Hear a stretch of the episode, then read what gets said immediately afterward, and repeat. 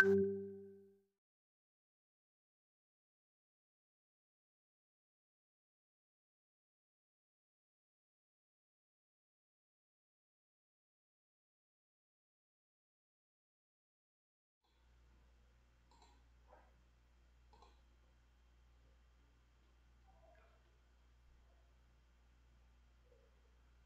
do Senhor, meus irmãos. Graças a Deus estamos aqui para mais um vídeo e nesse vídeo eu quero falar sobre golpes. Por que ainda caímos em golpes? Por que, que em pleno século 21 nós ainda caímos em armadilhas e furadas, coisas que parecem ser tão é, inocentes, coisas tão bobas e a gente acaba caindo. Então, é, o que a palavra de Deus tem a nos dizer sobre isso? É sobre isso que eu quero falar. Né? O que nós podemos aprender sobre isso através da palavra de Deus? Por que, que isso acontece? Como evitar? É sobre isso que eu quero falar nessa noite, tá certo? Então vamos lá.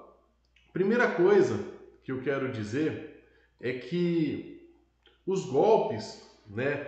Essa questão de tirar proveito de alguém, é, abusar moralmente de alguém ou financeiramente de alguém ou de alguma outra forma é, tirar proveito ilícito de alguém, não é algo novo.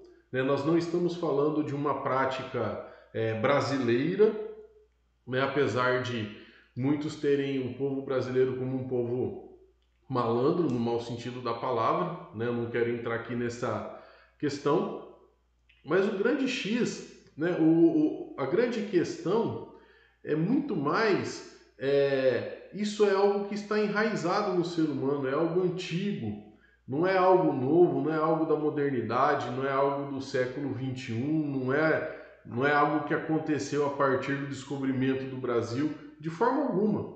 Nós estamos falando de algo que acontece há milhares de anos.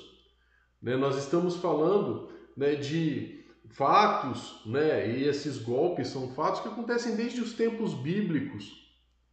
Então, nós precisamos entender que essa, é, é esse é um problema antigo, mas também atual, porque se passaram milênios e nós não aprendemos a lidar com esse tipo de coisa ainda.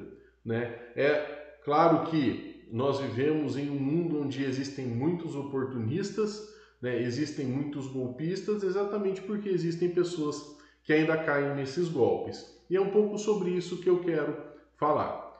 Outra coisa importante, além desse primeiro ponto que eu ressaltei de que golpes não são coisas novas, né? não são, não é uma invenção de brasileiros, não é algo da nossa época, é uma, algo que existe desde sempre. É, Basicamente, de forma bem geral, nós podemos destacar duas formas de golpes, né?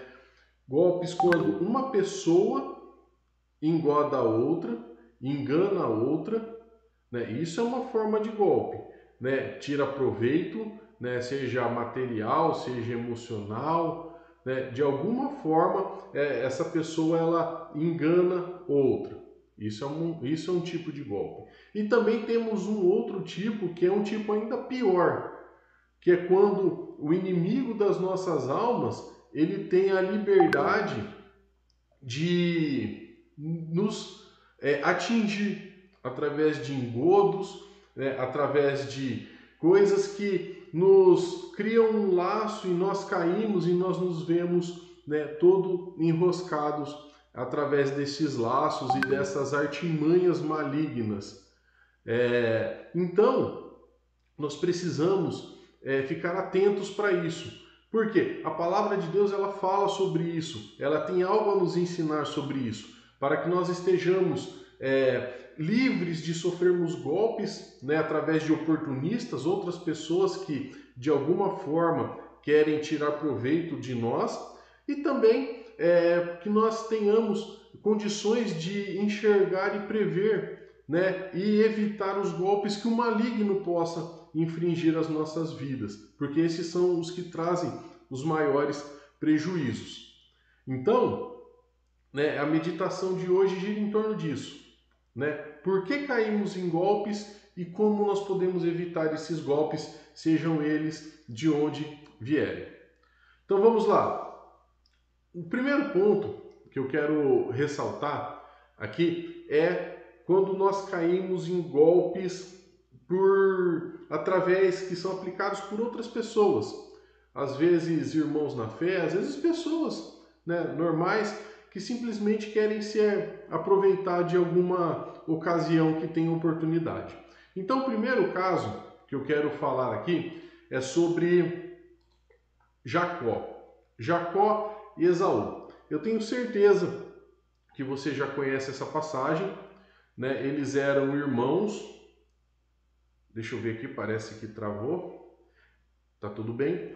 Então, olha só, eles eram dois irmãos, né? Eles conviviam juntos, eles estavam juntos e eles cresceram juntos. Mas olha só o que a palavra de Deus nos diz no livro do Gênesis, capítulo 25, versículos 30 a 33. Olha só, eu vou ler Gênesis, capítulo 25, versículos 30 a 33. Diz assim: Disse Esaú a Jacó: Deixa-me, peço-te, comer desse guisado vermelho, porque estou muito cansado. Por isso se chamou Edom. Disse Jacó: Vende-me primeiro o teu direito de primogenitura. Respondeu Esaú: Estou a ponto de morrer. Logo, para que me servirá o direito de primogenitura? Então disse Jacó: Jura-me primeiro. Ele jurou e vendeu o seu direito de primogenitura a Jacó. Então, olha só que coisa interessante. Nós vemos aqui dois irmãos e um se aproveitou do outro e aplicou um golpe. Qual foi o golpe? Ele roubou a primogenitura do seu irmão mais velho. Isso aí era um problema muito sério né? naquela cultura, né? numa cultura né, de aproximadamente 4 mil anos atrás, né, uma cultura ocidental da Mesopotâmia. Então veja só, por que, que Esaú né, sofreu esse golpe? Por que, que Jacó teve a oportunidade de tirar proveito de uma situação em relação ao seu irmão? O grande X da questão aqui é o sentimento de desespero. O sentimento de desespero ele nos torna vulneráveis. O sentimento de desespero ele nos torna pessoas que estão à mercê de outras pessoas mal intencionadas, pessoas articuladas que conseguem tirar proveito do nosso desespero. Então veja só, Saul ele estava morrendo de fome de fato? Eu acredito que não. Ele deveria estar muito faminto, mas não a ponto de desfalecer. Mas o desespero dele, né, a ânsia dele de saciar a sua fome, tornou um problema que era não tão grave. Ele era filho de um homem rico. Ele de forma alguma morreria de fome estando na casa do pai. Mas aquele problema que não era um problema grande, ele se torna algo insuportável. Aquele problema se torna algo desesperador. Então, nessa condição de vulnerabilidade, por conta do desespero, pelo sentimento de que não há mais nada a se perder, Isaú ele vai lá e, e troca a sua primogenitura por um prato de comida. Veja, a gente não está falando de alguém miserável, a gente está falando de alguém filho de um homem extremamente rico. E agora nós temos Esaú nessa situação. Ele fala assim: Poxa, se você não me der esse prato de comida, eu vou morrer. O que, que adianta ser primogênito se eu vou estar morto? Veja, ele levou uma situação não tão grave a um extremo absoluto e absurdo. Por quê? Ele sentia que ele não tinha mais nada a perder, porque ele estava perdendo a vida dele. E aqui é uma área onde muitas pessoas elas sofrem Aqui é uma área onde muitas pessoas elas ficam vulneráveis e sofrem golpes muito pesados.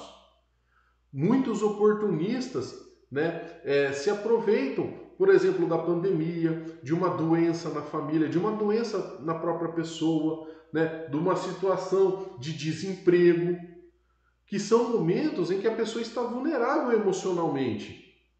Ela sente como se estivesse perdendo tudo, ou como se já tivesse perdido tudo. Existem pessoas que se aproveitam né, de finais de relacionamento.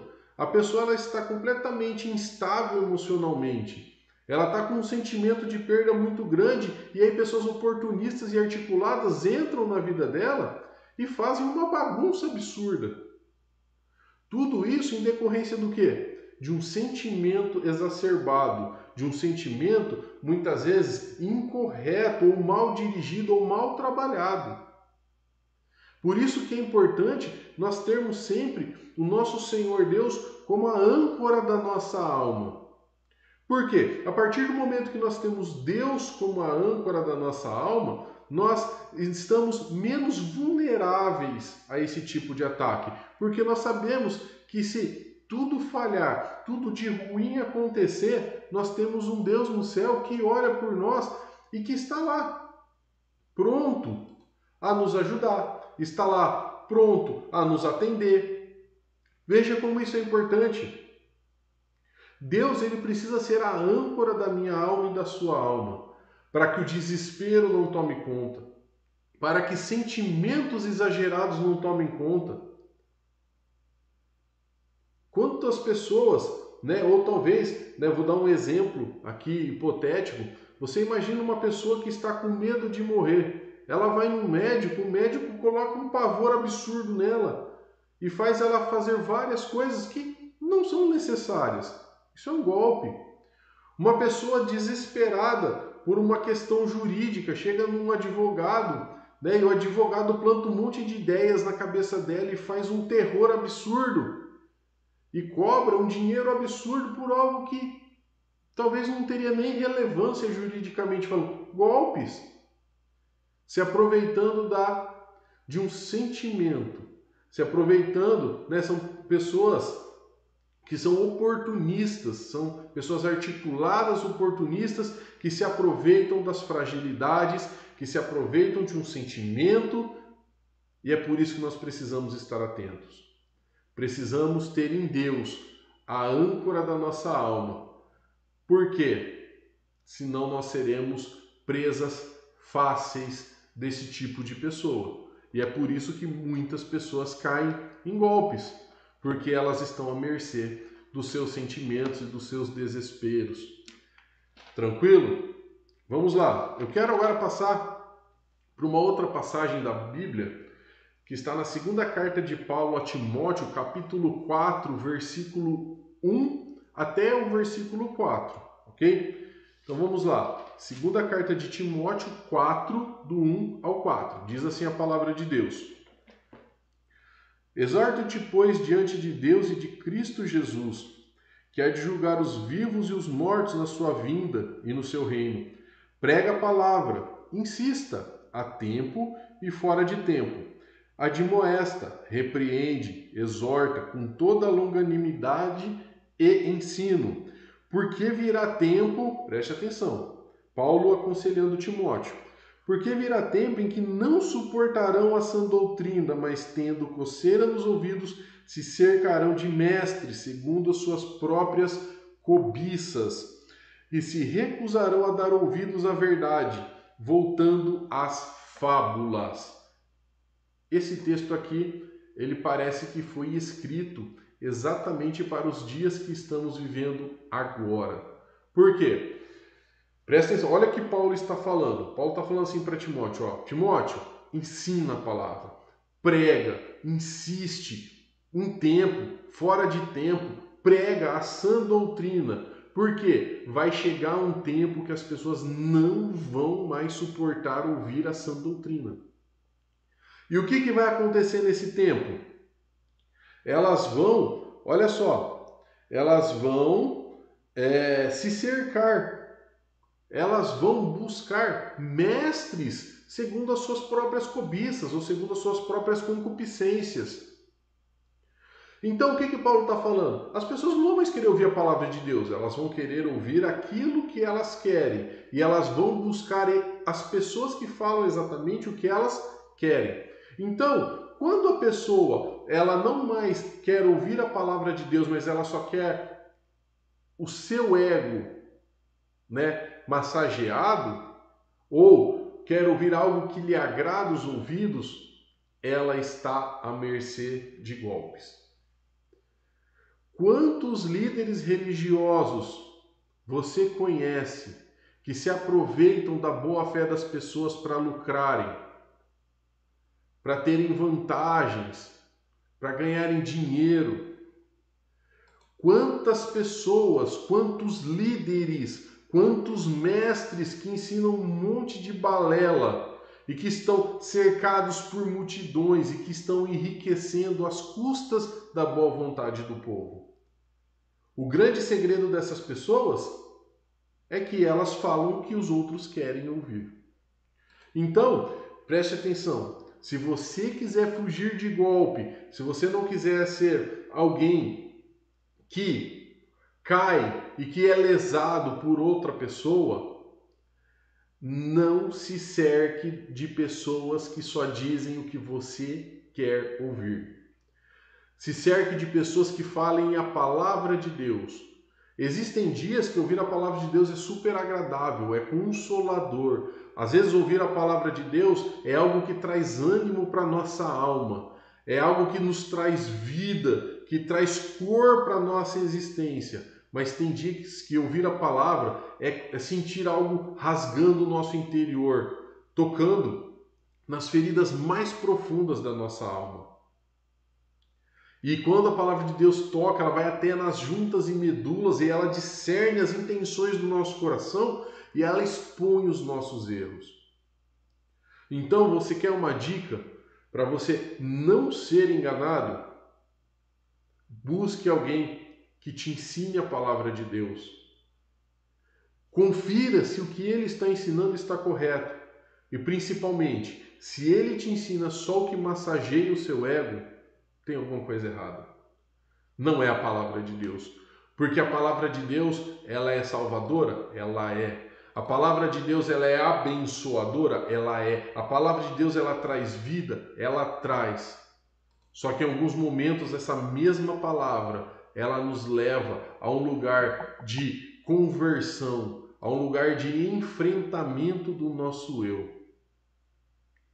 Certa vez os discípulos disseram para Jesus assim: Dura é esta palavra, quem poderá suportá-la? Em outra ocasião, Jesus fala assim para os seus discípulos: todos foram embora. Jesus tinha pregado um sermão e todo mundo abandonou Jesus. Aí Jesus falou assim: vocês não querem ir também? Nem sempre a palavra é doce, mas é uma palavra que cura, é uma palavra que traz vida, é uma palavra que transforma. Nós precisamos buscar estar diante de Deus e aprender de pessoas que realmente trazem até nós a palavra de Deus. Algo que traz transformação para a nossa vida. Eu não sei quanto tempo faz que você é da fé, eu não sei há quanto tempo né, que você está nesse caminho seguindo a Jesus, mas se você olhar para trás, a sua vida tem mudado? A sua vida tem melhorado? Se não, talvez você esteja sendo alvo de um golpe, de alguém que só quer o seu dinheiro, só quer a sua audiência, só quer o seu serviço. Então, cuidado com os falsos mestres, porque eles são sim pessoas que dão golpes e dão todos os dias e todos os dias tem pessoas caindo em golpes de falsos mestres. OK? Então eu quero finalizar essa parte, tá? Falamos primeiro, golpe não é algo que começou hoje, né? Os golpistas não começaram neste século, não, não passaram a existir a partir desse século. Os golpistas não começaram a existir com é, o descobrimento do Brasil, não. Isso é algo muito antigo. Também sabemos agora que existem pessoas que dão golpe nas outras pessoas, em outras pessoas. Sabemos né, que existem pessoas de má fé, que agem de má fé. E também eu quero abordar daqui a pouco sobre quando o inimigo das nossas almas é aquele que nos aplica o golpe. Mas antes eu só quero fazer menção é, de mais uma passagem bíblica em Gênesis. Eu quero voltar em Gênesis. Né, eu falei de Jacó dando um golpe agora. Eu quero complementar né, a passagem dele falando de quando ele levou um golpe, né? quando ele foi, é, ele foi prejudicado por alguém que agiu de má fé. No caso, o sogro dele, Labão. Vamos lá, ó. Gênesis capítulo 29. 29, versículo 25 e 26. Versículos, perdão, 25 e 26. Diz assim a palavra de Deus: Quando amanheceu, eis que era Lia, pelo que perguntou Jacó a Labão: Que é isso que me fizeste? Não te servi em troca de Raquel? Por que me enganaste? Veja, ele caiu num golpe. Respondeu Labão: Não se faz assim em nossa terra. Não se dá a mais nova antes da primogênita. Olha só que interessante. Nós vimos pessoas que caem em golpe porque tem sentimentos exacerbados, um sentimento de não existe mais nada a se perder, já perdeu tudo, não tem mais jeito. Pessoas que caem em golpes porque querem ter o seu ego massageado e buscam lideranças né, e mestres que massageiem o seu ego. E agora eu quero falar um terceiro caso: pessoas que sofrem golpes por causa de uma cobiça exagerada um desejo exagerado por uma coisa. Veja só, Jacó, ele chega, né, ele está fugindo do seu irmão para não morrer, e aí ele encontra o parente da sua mãe, Labão, e ele se apaixona pela filha, por Raquel. E aí ele faz um trato com Labão, ó, o que, que você quer para eu poder casar com ela? Ah, trabalha sete anos para mim. E ele trabalhou, e ele trabalhou. E a Bíblia falou que aquele tempo não foi pesado tanto que ele amava ela. Só que chegou no frigir dos ovos, ele casa, passa a noite, quando ele acorda no outro dia, não era Raquel, era Lia. E ele chega e fala para o seu sogro assim: Poxa, eu trabalhei por uma, por que você me enganou e deu outra? E aí ele dá o X da questão. Não é costume da nossa terra casar a mais nova antes da mais velha. Trabalha mais sete anos para mim que está resolvido. Qual foi o grande erro de Jacó? Jacó ele focou tanto onde ele queria que ele esqueceu de ver as condições do seu entorno. Ele esqueceu de se informar. Ele teve sete anos para se informar sobre como eram os costumes da terra. Ele teve sete anos para se informar qual era a reputação de Labão. Ele tinha sete anos para garantir de que ele estaria fazendo a coisa correta. Mas não, ele ignorou tudo isso. Ele só queria trabalhar, ele só queria casar com a Raquel. Ele só queria isso, ele focou naquilo. E muitas vezes é o que a gente faz. A gente foca numa coisa e a gente começa a correr atrás daquilo e a gente passa a deixar de lado os sinais e as evidências que estão ao nosso redor. Que dizem, ó, será que isso não está fácil demais? Ou talvez circunstâncias ou pessoas que estão falando, olha, toma cuidado com isso que você está fazendo. Às vezes a gente abandona a prudência por causa de um desejo desenfreado. E não é só por causa de um relacionamento, de uma mulher, de um homem, não. Pode ser por qualquer outro tipo de coisa. Um sentimento desenfreado que nos leva a ignorar até as orientações de Deus, até os avisos que estão na palavra de Deus. Nós estamos tão focados, nós estamos tão é, resolutos em chegar naquele lugar, em alcançar aquilo, em viver aquilo que a gente estabeleceu para nós, que nós não conseguimos medir mais nada. A gente não consegue medir a coerência do que a gente está fazendo. A gente não consegue medir a razoabilidade daquilo que estamos fazendo. Porque é um sentimento que toma conta do nosso coração.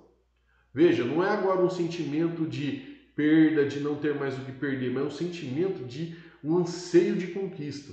Um anseio de conquista desenfreado pode ser a causa de um golpe.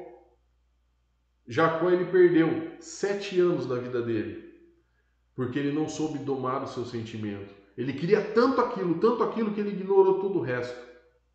E aí depois o restante da história você pode ler.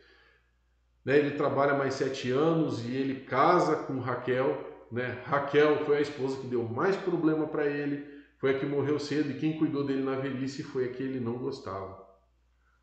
Então, meus irmãos, o que, que eu quero passar? no frigir dos ovos, né, no, nos finalmente, nós podemos perceber que os golpes eles são fruto de sentimentos não controlados. Seja um desejo de obter alguma coisa, de ter algo, um sentimento desenfreado, seja ele um sentimento de que já perdi tudo, que já não tem mais nada, a única opção é aquilo que estão me propondo, ou seja um sentimento de ter o meu ego né, acariciado, afagado. Então veja, o grande segredo para nós não cairmos em golpes é tomar conta dos nossos sentimentos. Os nossos sentimentos é, é ao meio pelo qual nós somos manipulados para sermos lesados. Tranquilo? Agora vamos lá, eu quero falar agora sobre os golpes que nos são infligidos pelo inimigo das nossas almas. Quando ele também brinca com os nossos sentimentos e nos faz cair em pecado contra Deus, nos faz cair é, em desobediência à palavra de Deus e nos afasta de Deus. Esse é um golpe ainda pior, porque eu não perco dinheiro, eu perco a minha comunhão com Deus. É um golpe que é muito mais grave e são golpes que a gente dá menos atenção. Então vamos lá, eu quero ler uma passagem na Epístola de Tiago, capítulo 1, versículo 14. Olha só o que diz a palavra de Deus. Cada um, porém, é tentado por sua própria cobiça, quando esta o atrai e seduz, ou quando esta o atrai e o engana. Então veja só. Novamente nós estamos lidando com um sentimento. Novamente nós estamos lidando com a cobiça. Então, o que, que o diabo usa para nos enganar? O que, que ele usa para fazer com que a nossa fé seja jogada no lixo? Ele usa a nossa cobiça. Quando você quer muito alguma coisa, quando você quer demais, né, aquilo e você fica obcecado por aquilo, ele vai te pôr um prato na frente e você vai cair, e você vai pecar, e você vai errar. Por quê? Porque você deu lugar à sua cobiça. Quando a palavra de Deus nos ensina que nós devemos buscar a vontade de Deus, nós devemos buscar o reino de Deus e a sua justiça. E as coisas que nós necessitamos serão acrescentadas. Veja, isso é o contrário do que a palavra de Deus ensina. Quando nós buscamos a nossa cobiça, nós caímos em tentação. Nós somos objetos de golpe do maligno. Por quê? Porque nós deixamos de focar em buscar o reino de Deus, em buscar a justiça de Deus. Esse é um, é um ensinamento muito importante que nós não podemos abrir mão. Mas outro ensinamento, primeira carta a Timóteo, capítulo 6, versículos 7 a 10. Diz assim a palavra de Deus: Porque nada trouxemos para este mundo. Olha só o que Paulo está dizendo. E nada podemos levar nele. Tendo, porém, sustento e com que nos vestir, estejamos contentes. Os que, porém, querem ficar ricos caem em tentação.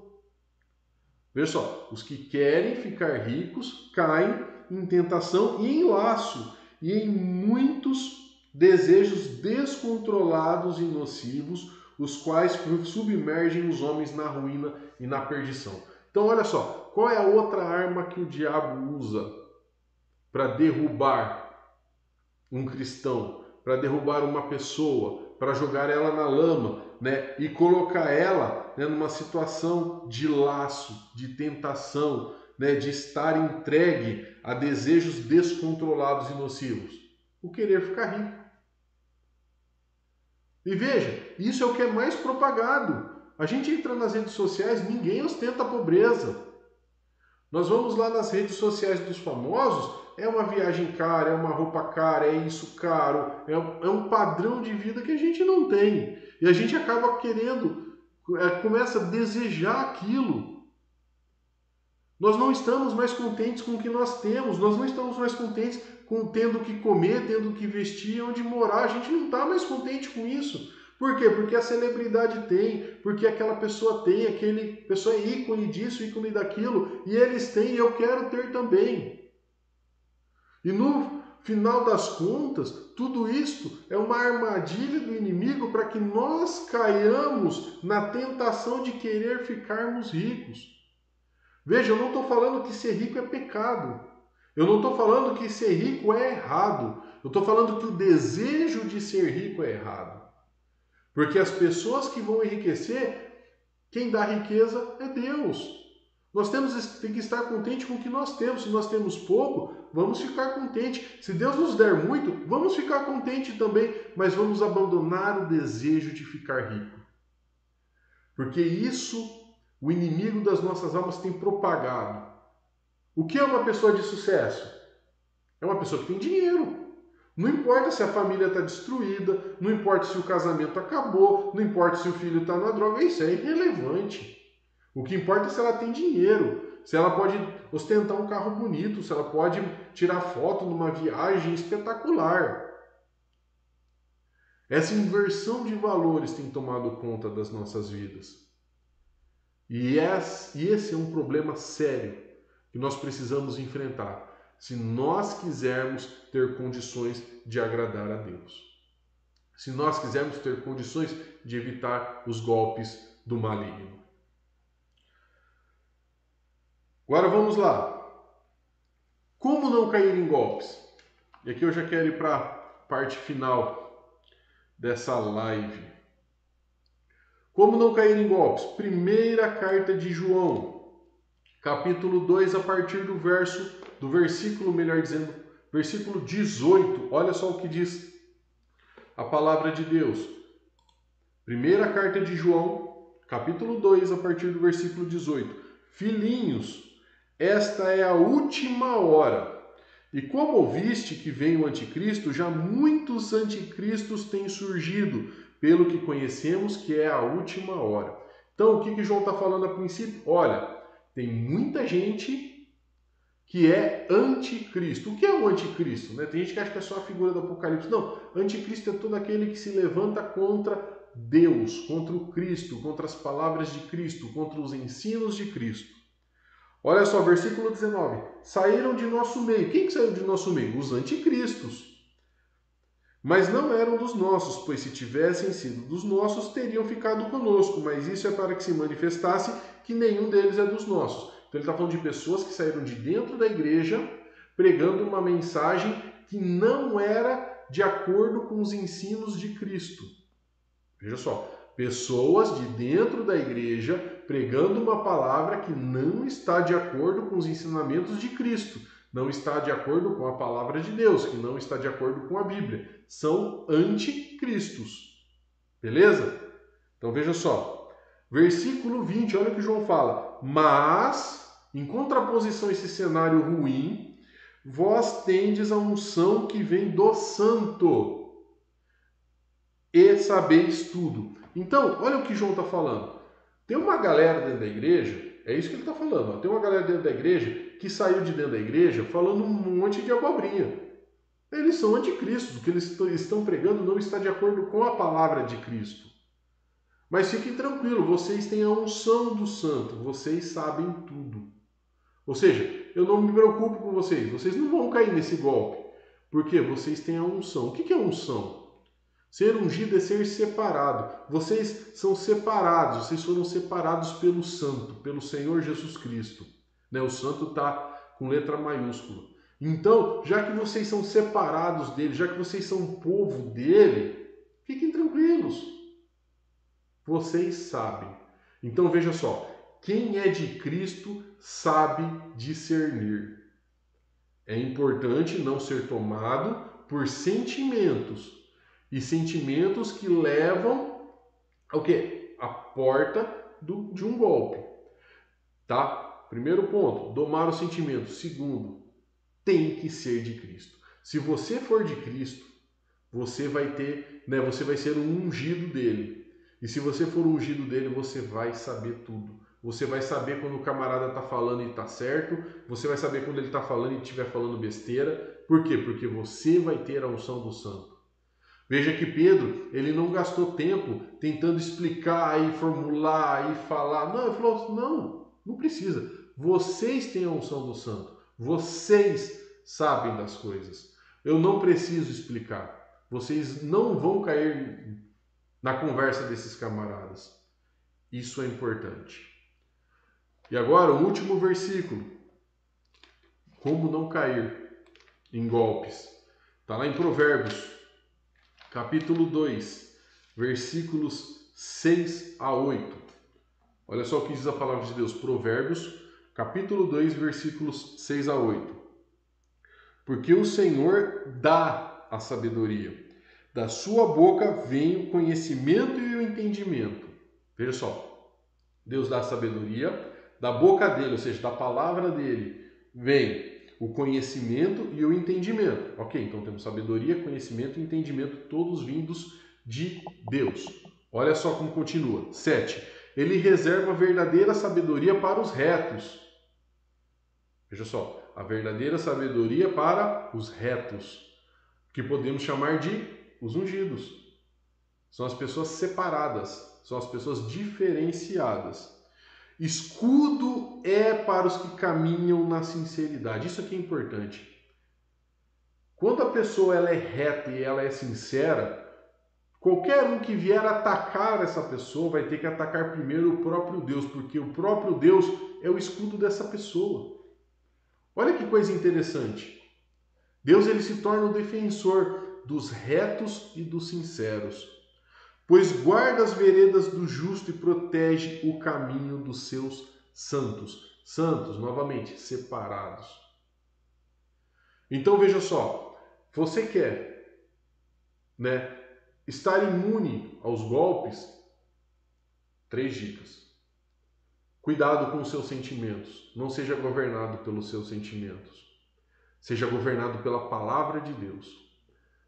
Segundo, se separe para Deus. Viva uma vida de santificação a Deus. Terceiro, seja sincero. Busque a sabedoria. Busque o conhecimento e busque o entendimento que vem de Deus. Não existe receita mágica, não existe Google para isso. O que existe é alguém que busca a presença de Deus. E assim nós evitaremos ficar caindo em golpes, como tantos caem até os dias de hoje. Desde a época de Adão e Eva. Eva, a primeira a cair no golpe. Até hoje, quando muitas pessoas estão caindo em golpes. Então, o segredo é busque Deus. O segredo é esteja perto de Deus. Amém? Glória a Deus por esse vídeo, glória a Deus por esse ensinamento. Eu agradeço a Deus pela sua vida e peço que esta palavra ela possa fluir no seu coração. Se essa palavra te abençoou, se essa palavra serviu de ensino para você, compartilhe ela para outras pessoas. Faça, que, faça com que mais pessoas ouçam a palavra de Deus. Amém? Que Deus te abençoe e até um próximo vídeo, se assim Deus nos permitir.